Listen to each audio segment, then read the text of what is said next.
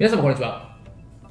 弁護士をしております。中野秀俊と申します。今日のテーマなんですけどもゲームの偽マラは NG 犯罪？法律的にどうなの？というテーマでお話をしたいというふうに思います。この、まあ、リセマラなんですけれども、これゲームをやってる人だとですね、結構あの聞く用語かなと思うんですね。何かっていうと、リセットマラソンでリセマラなんですけれども、要にまあアプリとかウェブのゲームでもいいんですけれども、インストールとアンインストールを繰り返すっていう。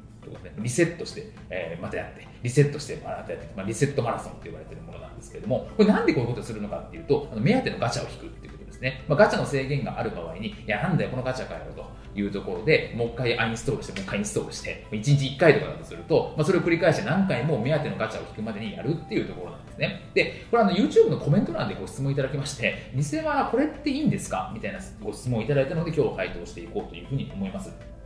で、偽物なんですけれども、あの結論から言うとですね、まあ、犯罪になる場合もあるし、ならない場合もあると。いうところなんですね。例えばなんですが、これ、リセマラをいやめちゃくちゃやってですね、もう、まあ、手動とかでやる分には、まあ、正直ならないとは思うんですけれども、なんかこう、ボットみたいな機械を使ってですね、とかシステムを使ってやるみたいな形になって、相手のサーバーに負荷をかけて、サーバーをダウンさせましたみたいな。まあ、そういった場合とかは、まあ、これは威力業務妨害罪に当たる可能性があるかなというふうに思います。まあ、ただ、これはですね、まあ、結構その、えー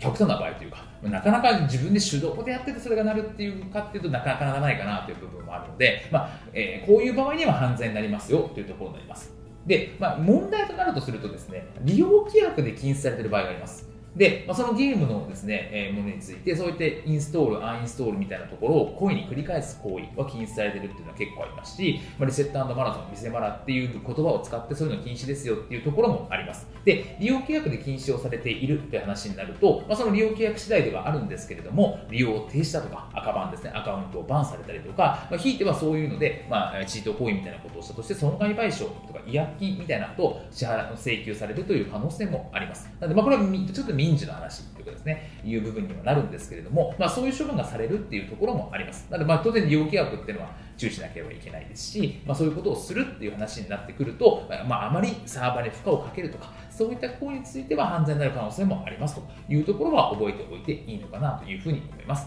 本日も動画をご覧いただきましてありがとうございました。